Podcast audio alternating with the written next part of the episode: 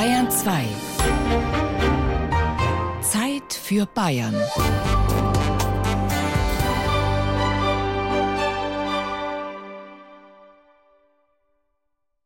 Mit Ewald Ahrens.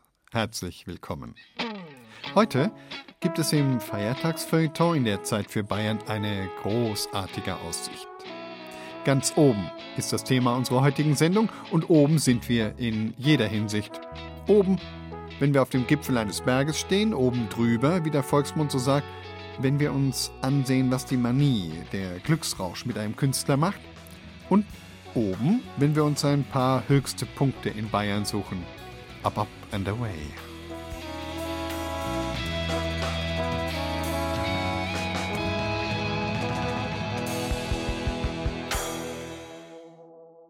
Wenn wir heute an frohen Leichnam dem Nichtstun frönen oder dem Musik hören oder dem Grillgenuss, dann dienen wir eigentlich dem Grill oder der Musik oder der Faulheit.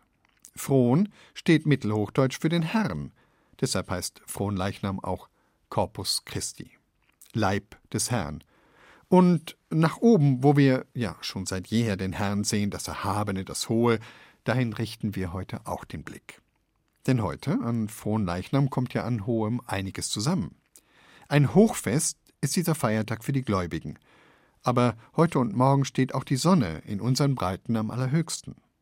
Und das wiederum sorgt schon rein hormonell in vielen Menschen für ein Hochgefühl. Manche steigen das erste Mal aufs Zehn-Meter-Brett, andere streben auf den Mount Everest und wieder andere verlieben sich. Es ist eben auch ein besonderer Zauber um das ganz oben. Ganz oben sein, wer hat an Sommerabenden nicht davon geträumt, wenn man schon ins Bett musste, als es noch hell war und man sich nach draußen gesehnt hat? Nach oben, in die dunkelblaue, warme Luft, zwischen die Mauersegler, die noch durch den Abend zirrten. Der Kindheitstraum in ein Baumhaus. In luftiger Höhe zwischen den Bäumen schlafen können und dabei zwischen Sicherheit und Abenteuer schweben. Jäger gehen wahrscheinlich aus anderen Gründen nach oben auf ihre Hochsitze, Tobias Föhrenbach hat beides miteinander verbunden und eine Nacht dort ganz oben auf dem Hochsitz verbracht.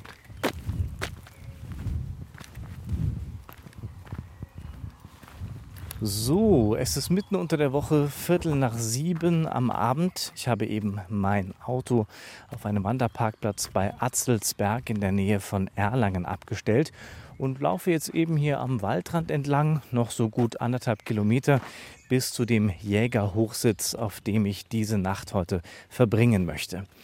Welcher Hochsitz es werden sollte, habe ich vorher mit dem zuständigen Förster besprochen und ich habe mir das Ganze auch bereits zeigen lassen von Jäger Christoph Kintop. Ja, man entschleunigt, geht raus, setzt sich hin, beobachtet die Landschaft, sitzt natürlich auch ein, zwei Stunden auf jeden Fall. Und das ist einfach auch schön. Ha, und hier ist das gute Stück. Äh, wenn ich da nach oben schaue, muss ich sagen, ja, das ist schon recht ordentlich. Ich bin nicht ganz schwindelfrei. Ich würde mal tippen, so viereinhalb, fünf Meter geht es da nach oben. Dann wollen wir mal. Da oben, wie es wohl da oben so ist. Schöner? Besser? Anders ganz bestimmt. Wie heißt es? Oben wird entschieden, unten ausgeführt. Oben sitzt der Erfolg, oben sitzt die Macht. Doch wer nach oben will, muss unten anfangen. Schritt für Schritt, und er muss wissen, warum er nach oben will. Ein Aufstieg begleitet von dem Wunsch nach neuen Perspektiven, mehr sehen, da oben.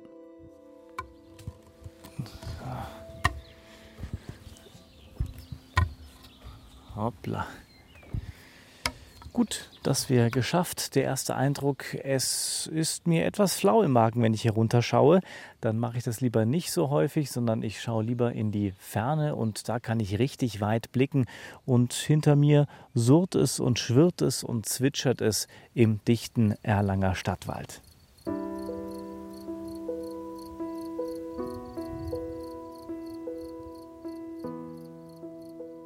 Es ist kurz nach 21 Uhr.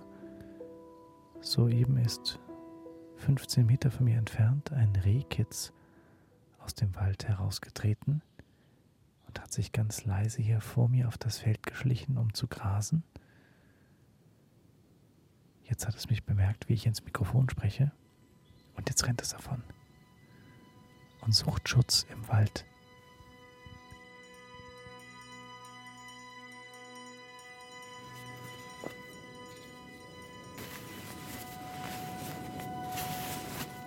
So, mittlerweile ist es stockfinster geworden.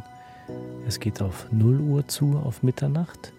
Ich sitze jetzt seit bald vier Stunden hier auf dem Hochsitz. Um mich herum rascheln und rauschen die Blätter, was dazu führt, dass man selbst so ein bisschen schläfrig und dämmerig wird. Und deswegen würde ich jetzt sagen, packe ich meinen Schlafsack aus und mache es mir hier oben gemütlich auf dem Hochsitz. Mal sehen, wie ich die Nacht so vertrage. Gute Nacht. Eine herausragende Position. Unangreifbar. Unbemerkbar.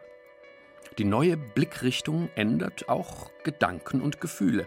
Und vieles Altbekannte, was man sieht, wird neu bewertet. Sogar das eigene Ich. Denn, Vorsicht, nach oben kommen ist leicht, sich oben zu halten dagegen nicht.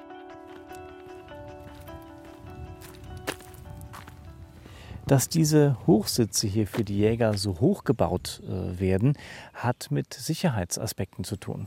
Wenn man den Schuss anträgt oder schießt, umgangssprachlich, dann ist es wichtig, dass man auch davon ausgeht, das würde man nicht treffen.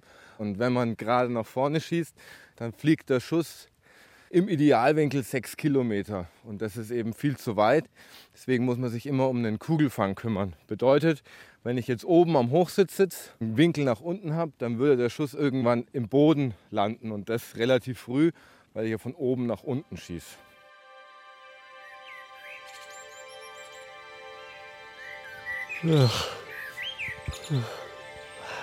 So, guten Morgen. Ein Blick auf die Uhr. Es ist Viertel nach vier. Ich äh, habe mir eigentlich einen Wecker gestellt, um die Dämmerung nicht zu verpassen. Aber, wie man hört, brauchte ich das gar nicht, denn es ist hier unfassbar laut in diesem Wald.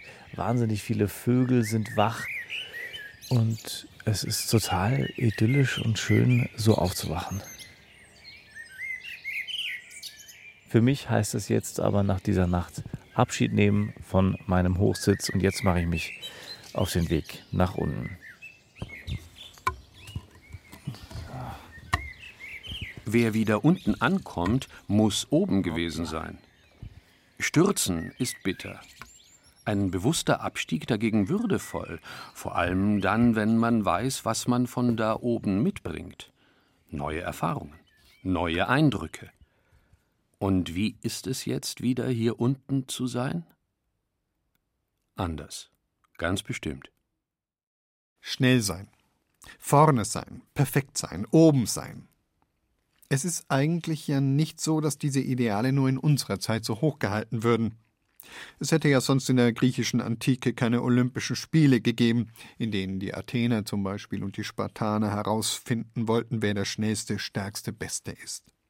Aber irgendwie kommt es einem trotzdem so vor, als seien diese antiken Ideale über das Internet, die sozialen Medien und in einer Gesellschaft, die immer mehr in Bildern lebt, noch um ein Vielfaches verstärkt zu uns zurückgekehrt. Aber ist es verkehrt, solche Ideale zu haben? Ist es falsch, oben sein zu wollen, wenn es ein Unten gibt? Barbara Bogen hat sich Gedanken darüber gemacht.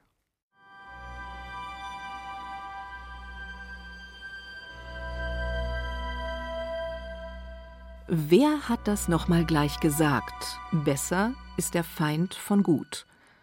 Ich kann mich beim besten Willen nicht erinnern, wo ich diesen Satz gehört oder gelesen habe. Es könnte sein, dass es einfach nur ein Sprichwort ist, das mir irgendwann begegnete. Auf Reisen vielleicht vor vielen Jahren durch Osteuropa. Dort, wo sich durch die schmerzliche Erfahrung des Mangels damals noch einige Klugheiten bewahrt hatten, Weisheiten, die in der verwöhnten westlichen Werteordnung längst unbekannt sind. Besser ist der Feind von gut. Was bedeutet das? Es bedeutet, dass einem das Gute nicht gut genug ist.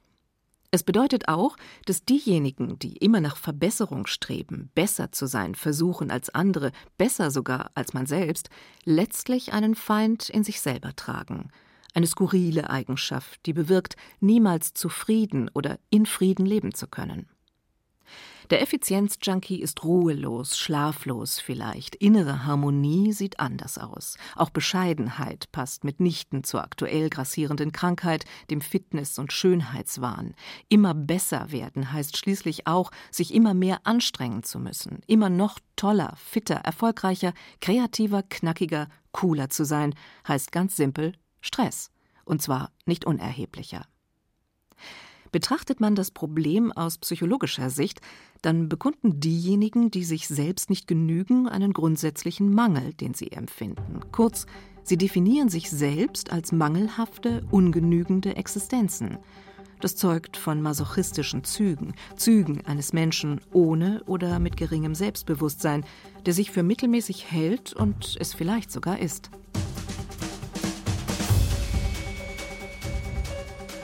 Effizienz ist das Stichwort, das Zauberwort einer maßlos, rastlos gewordenen Zeit, in denen sich die tummeln, denen nichts gut genug ist. Nichts gegen gesunden Ehrgeiz, aber muss der Mensch nicht auch Maß halten können, wenn er nicht abstürzen will in kolossalen Realitätsverlust?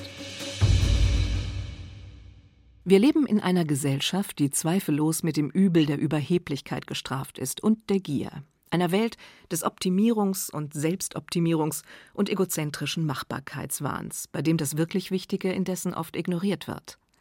Zum Glück gibt es eine erfrischend nachdenkliche und selbstbewusste neue Generation, eine politische Jugend, die unter dem Stichwort Fridays for Future sich um die wirklich existenziellen Dinge kümmert. Man hat den Gesellschaften des 21. Jahrhunderts ein scheinbar unendliches Freiheitsversprechen gegeben, das sie jetzt wie verwöhnte, ewig unzufriedene Kinder einfordern. Alles schien machbar, erklärte unlängst eine junge Frau, die meinte, nach der Jahrtausendwende habe ihre Generation wirklich geglaubt, dass im Leben alles für sie möglich sei.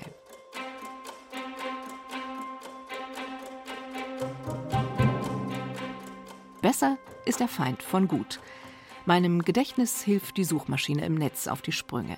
Das Bessere ist der Feind des Guten, hat ein gewisser Herr Voltaire gesagt, seines Zeichens Philosoph, ein radikaler Aufklärer des 18. Jahrhunderts und scharfer Kritiker der Feudalherrschaft. Dabei zugleich Lebemann und Ästhet, einer, der zu leben gut zu leben wusste.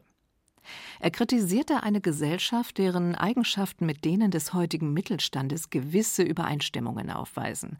Auch die Feudalgesellschaft war oberflächlich vergnügt, dabei innerlich frustriert, leer und unglücklich und konnte nie genug kriegen von allem, bevor man ihr die Köpfe abtrennte auf der Guillotine.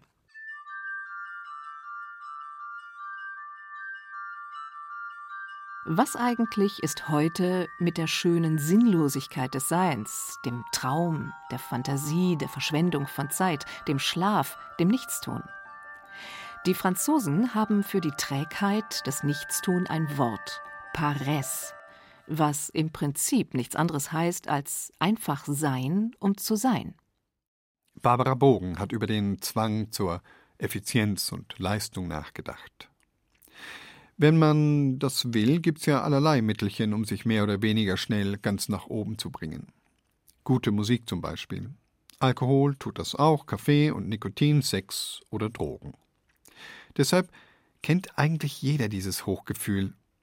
Aber bei manchen Menschen hört dieses Hochgefühl gar nicht mehr auf.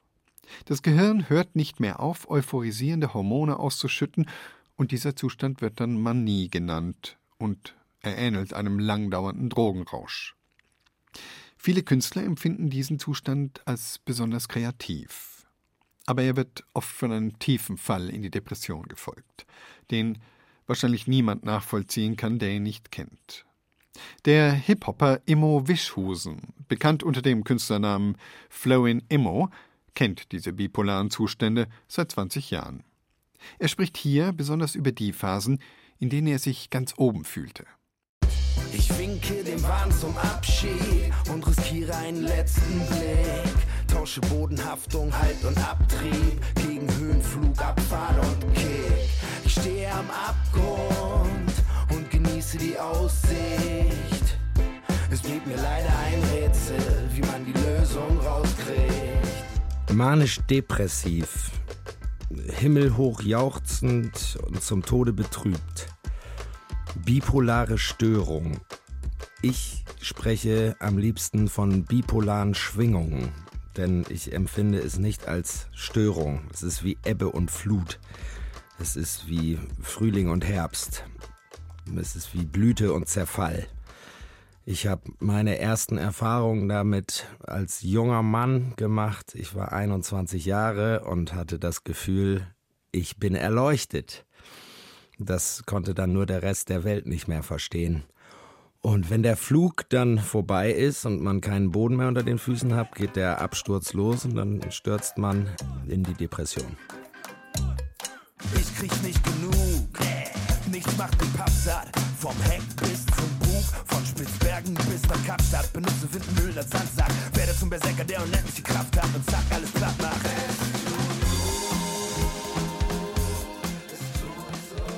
Der Zustand der Erleuchtung ist ein sehr klarer Zustand. Der Zweifel verschwindet, die Angst verschwindet.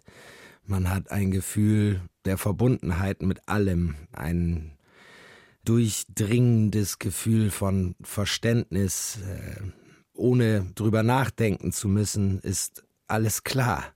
Es ist auch schwer, das in einem normalen Zustand mit Sprache vermitteln zu wollen, weil es so vereinnahmend äh, ist. Es ist eben eine sehr intensive Gefühlslage, eine starke Energie, die dadurch einen durchfließt, beziehungsweise mit der man verbunden ist.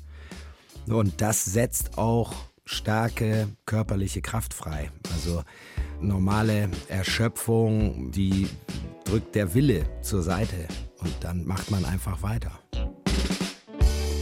Bin ich verrückt? Ich etwa eine Meise? Denn mein Vogel nimmt mich mit auf die Reise. Alle Zweifel sind auf einmal ganz leise. Ich habe ein Problem, denn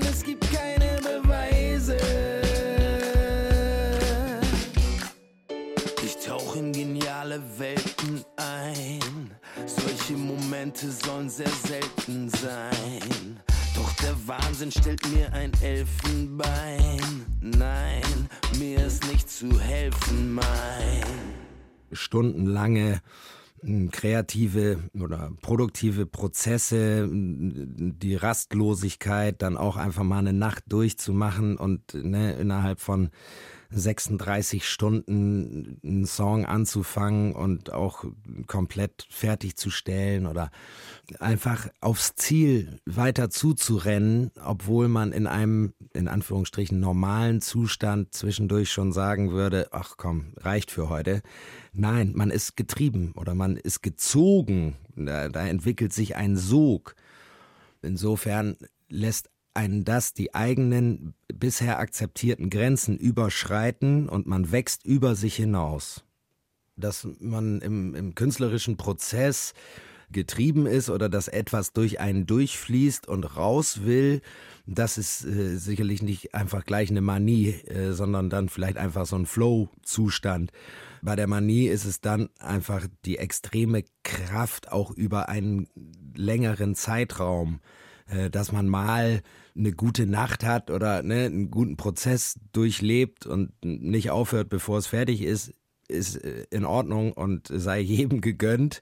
Nur wenn man das dann in Reihe macht und sich ganz tief reinarbeitet, dass es so ist wie ein Tunnel und ja, da ist ein Licht am Ende des Tunnels, aber ne, alles andere fällt von einem ab und äh, es geht nur Richtung Ziel.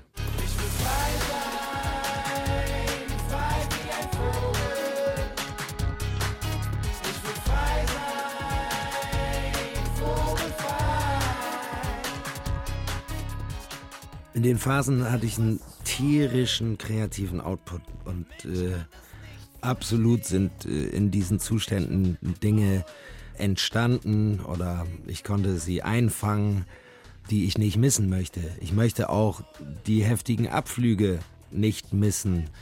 Die Schwingung so hoch wie auch so tief sie ging, weil es mich zu dem Menschen gemacht hat, der ich zurzeit bin. Bei Vogelfrei wurde mir erst im Nachhinein klar, dass ich da Manie und Depression beschreibe. Ich fliege hoch, ich tauche tief. Er klingt erstmal, oh, ich will frei sein, frei wie ein Vogel. Das klingt erstmal total frei und schön. Aber vogelfrei bist du zum Abschuss freigegeben. Diese extreme Hingabe, dafür bin ich dankbar, dass ich diesen Zustand erleben durfte und weiterhin auch darf, weil ich die Erfahrung machen durfte, dass man seine Grenzen überschreiten kann und der Wille einfach eine sehr starke Kraft ist. Auch jetzt noch kann ich diese Zustände anzapfen. Klar ist, ich brauche ein Alarmsystem oder ich muss mich sehr gut beobachten, dass ich den Bodenkontakt nicht verliere. Thibaut Schremser hat Immo Wischhusen befragt, der, wie er sagt, die Krankheit umarmt hat. Auch deshalb lehnt er Medikamente ab. Ganz oben und frei wie ein Vogel bewegen wir uns heute auf Bayern 2 in unserem Feiertagsfeuilleton zu frohen Leichnam. Was ist es denn eigentlich wirklich, was uns immer nach oben streben lässt? Was ist da oben denn? Gibt es da irgendwas, das wir unbedingt haben müssten?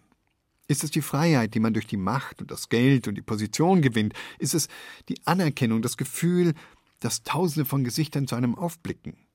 Die Lust an der Führung, an der Macht selbst? Viel weist ja darauf hin, dass man sich da oben nicht freier fühlt, wenn man erst einmal dort ist. Glücklicher jedenfalls sind nur wenige. Aber trotzdem, kaum jemand will wieder nach unten. Matthias Kröner befasst sich in dieser Geschichte mit einer Umkehr.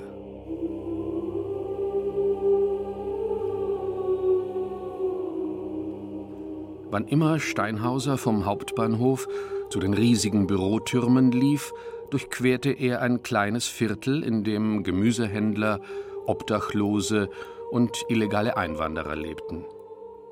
Steinhauser fiel mit seinem sündhaft teuren Anzug auf, aber auch den Designerschuhen, die mehr gekostet hatten als einer der Handy- und Drogenverkäufer, die ihn manchmal ansprachen, in einem Monat klarmachte. Steinhauser gefiel es, aufzufallen. Manchmal meinte er sogar, einige Zentimeter über den Sträßchen zu schweben. Angst hatte er seltsamerweise nie.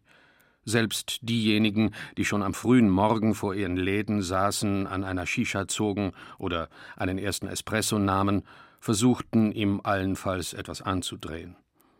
Eine echte Auseinandersetzung hatte er nie gehabt. Mein Status schützt mich, dachte Steinhauser und richtete seinen Blick auf die Türme, die hinter dem Elendsquartier emporstiegen. Ich würde mich gerne bei den Architekten dafür bedanken. Er stieg vorsichtig über einige Verwahrloste, die mit ihren gebrauchten Schlafsäcken den Gehsteig fast für sich einnahmen.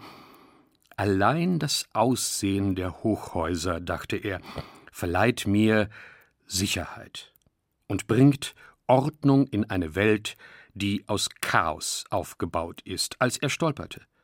Steinhauser fiel über einen nachlässig geöffneten Geigenkoffer, fing sich ungeschickt mit den Händen und schürfte sich die linke Stirnseite auf den Steinplatten auf. Von da unten sah er die rote Polsterung des Koffers, in dem einige CDs, aber keine Münzen lagen. Davor stand ein Schild aus Pappe, das er mühsam entzifferte, Wer nichts ist und nichts hat, dem geht es meistens besser. Der Mann hinter dem Koffer sah ihn an. Sie bluten, sagte er und stellte die Geige an die Wand eines Tabakladens. Äh, lassen Sie nur, es ist alles. Äh der Geigenspieler zog ein Pflaster aus seinem Rucksack. Zunächst wehrte Steinhauser ab, dann setzte er sich auf die Steinplatten. Es war nicht unangenehm sich von dem Mann verarzten zu lassen. Du bist älter als ich, dachte er. Mindestens 15, vielleicht sogar 20 Jahre. Seine Haare waren leicht kraus und weiß, und es lag etwas in den Falten dieses Gesichts und im Ausdruck der Augen, das Steinhauser vollkommen ruhig machte. Selbst den Riss in der Anzughose vergaß er. Darf ich Ihnen eine CD abkaufen? Sie wissen doch gar nicht, was ich spiele. Nach einer kurzen Pause setzte der Mann hinzu Sie wissen aber schon, dass Sie täglich an mir vorbeilaufen. Steinhauser stutzte. Er erinnerte sich an verirrt wirkende Töne, die dahin und dorthin schwirrten und die ihn jetzt, wenn er genauer darüber nachdachte, an etwas erinnerten, das er nicht haben wollte. Es lag kein Wohlklang in ihnen, weswegen er über den verfluchten Geigenkoffer gestolpert war. Wenn Sie wirklich überzeugt sind davon, verkaufe ich Ihnen etwas. Sonst nicht. Steinhauser hätte am liebsten verächtlich aufgeseufzt, wie er es manchmal in Meetings tat, in denen nichts vorwärts ging und sich die jungen Betriebswirte, gerade frisch von der Uni, ein wenig zu selbstsicher gaben. Doch er hielt sich zurück. Der Mann hatte ihm geholfen, und wenn er ehrlich war, tat die Wunde auch nicht mehr weh. Äh, darf ich Ihnen dann wenigstens für das Pflaster. Steinhauser griff nach seiner Brieftasche. Ich bitte Sie. Wollen Sie mich beleidigen? Steinhauser nickte dem Geiger zu, der das Instrument wie eine Rohrzange packte und aus den Saiten die Melodien zupfte, die ihn auf eine seltsame Weise angriffen. Es waren keine Harmonien, die sein Trommelfell streiften. Er hörte Dissonanzen, die manchmal zusammenfanden. Fast wäre er umgedreht, um die CD doch zu kaufen, doch seine Füße trieben ihn an zur Flucht. Steinhauser merkte gerade noch, wie er die gläserne Drehtür seines Büroturms streifte. Den Pförtner grüßte er mechanisch, er betrat den Aufzug, die Kabine stieg von einer Etage zur nächsten so schnell, dass man die Zahlen, die sich grellrot auf dem Display zeigten, fast nicht entziffern konnte. Im 56. Stock stieg er aus. 200 Meter über der Wirklichkeit sah die Welt anders aus. Auch die Menschen benahmen sich hier oben anders. Er lief an der Assistentin vorbei, die sich wegen seiner Schramme besorgt zeigte, doch sofort aufhörte danach zu fragen, als er abwinkte. Er schloss die Tür hinter sich und sah aus den riesigen Glasfenstern in die Stadt. Menschen, die etwas wollten, irrten da unten herum. Radfahrer, Autos, Trams, zwei Flugzeuge querten den Himmel über ihm. Hier wollte ich immer hin, dachte er. Alles fühlte sich verquer und verkehrt an. Sogar sein Schreibtisch, der ihm das Gefühl verlieh, die Welt unter Kontrolle zu haben – Steinhauser lief erneut an der Assistentin vorbei, diesmal schneller, als er es vorhatte. Während der Aufzug nach unten fuhr, fielen ihm wieder die Klänge ein, die er von seinem Opa kannte. Der hatte in der kriegszerstörten Stadt vor den Schuttbergen auf einer Geige gespielt. Schräg hatte das geklungen, und Steinhauser wusste noch, wie er als kleiner Bub nachgefragt hatte. Schau, Moritz, hatte sein Opa geantwortet und ihn auf den Arm genommen. Soll ich jetzt Mozart spielen? Schau dir die Welt doch an. Die Welt ist unten geblieben, dachte Steinhauser. Dort, wohin ich jetzt zurückgehe. Er erinnerte sich an die Videokonferenz, die in 20 Minuten anstand. Es ging um die Fusion zweier weltweit agierender Banken. Wenn ich da fehle, kündigen Sie mich. Fast wünschte er sich, dass er seinen Schritt bereute, doch da war nur ein leerer Abgrund und ein Fahrstuhl, der abrupt stoppte. Steinhauser rannte zum Tabakladen. Der Musiker und der Geigenkoffer waren verschwunden. Kurz blickte er auf die Bürotürme. Sie wirkten unwirklich. Dann stolperte er in den Laden. Äh, der Mann, sagte er außer Atem. Der Mann, der da saß und spielte, wo ist er? Der Tabakverkäufer nickte. Hm, ich soll Ihnen das da geben? Der sehr dürre ältere Herr reichte ihm eine CD. Steinhauser zahlte mit einem 100-Euro-Schein. Der Geiger meinte schon, dass sie sehr viel mehr geben.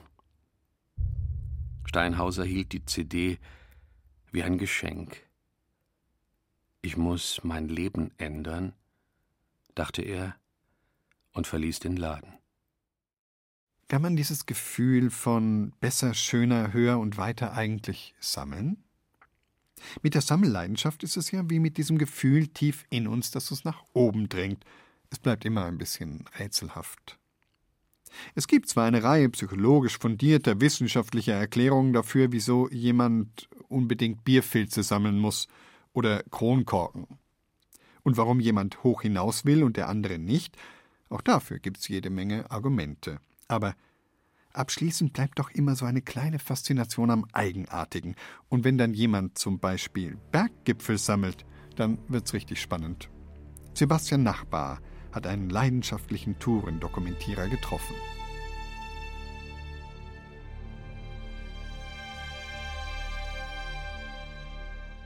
Feine Hände durchblättern ein verschlissenes Buch. Eine schwache Schreibtischlampe beleuchtet die Seiten. Handgeschriebene Buchstaben sind zu erkennen.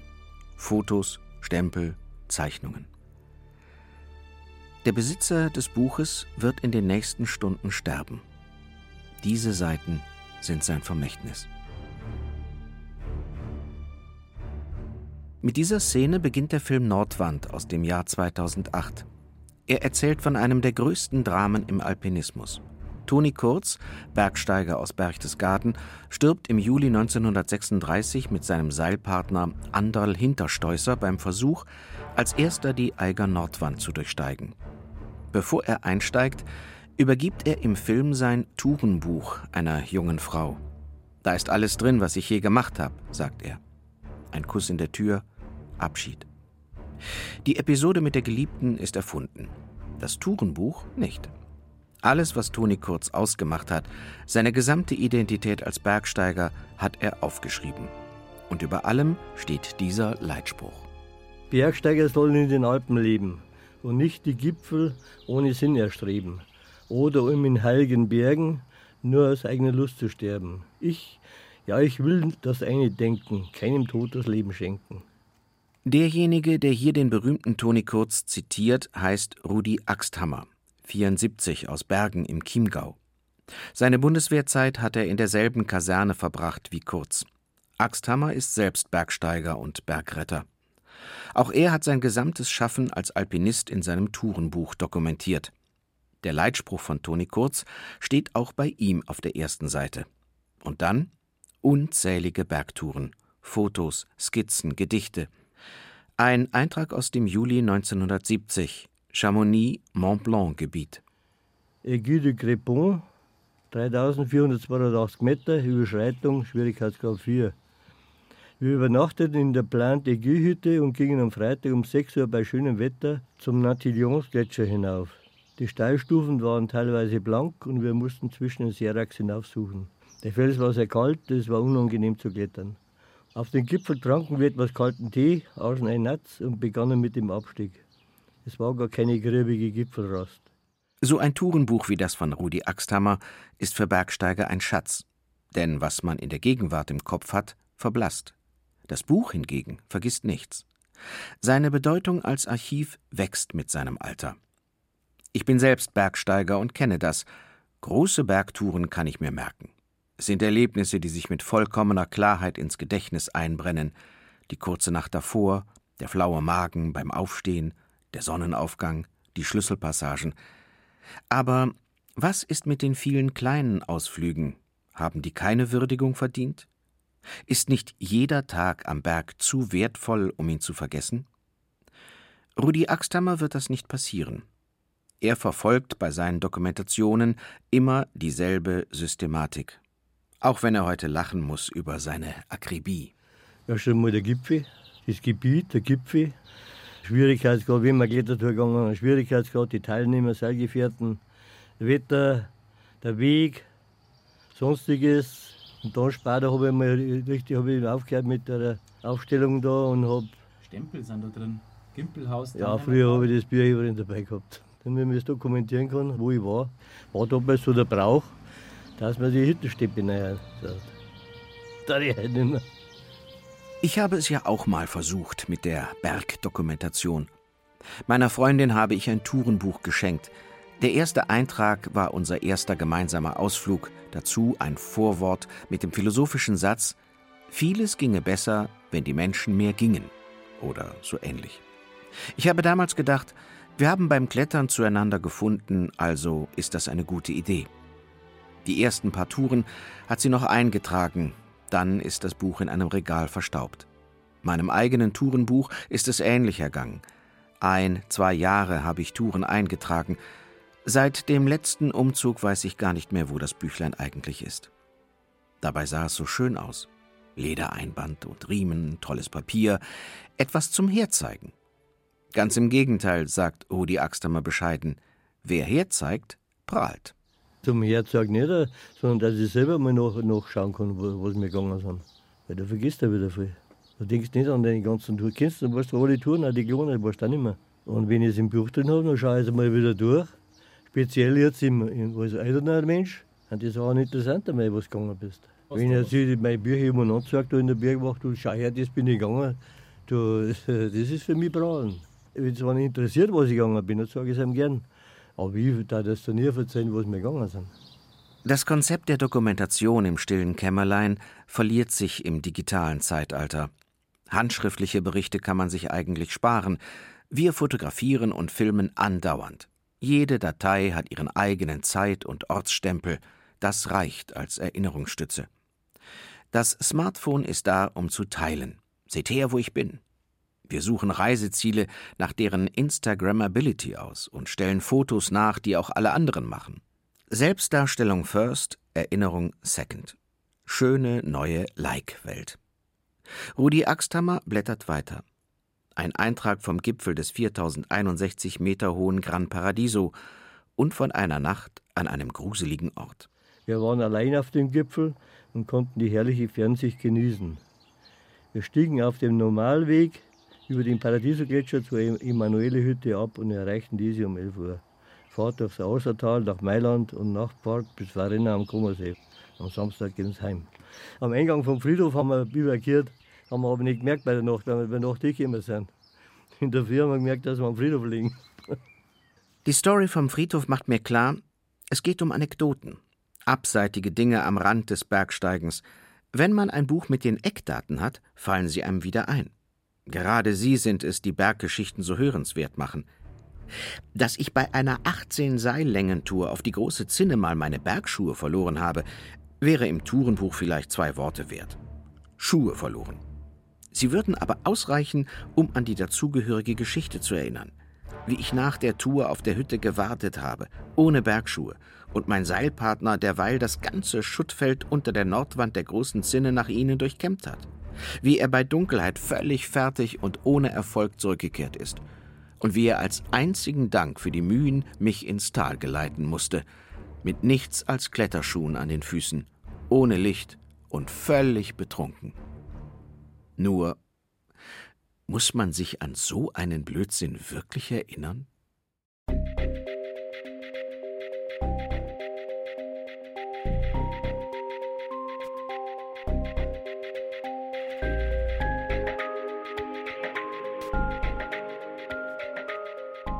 Vielleicht ist Obensein einfach nur ein schönes Gefühl, das wir Ihnen in dieser Stunde auch vermitteln wollten, wenn Sie es wieder haben wollen.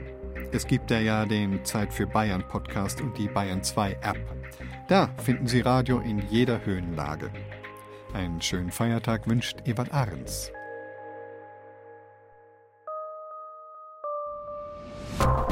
Musik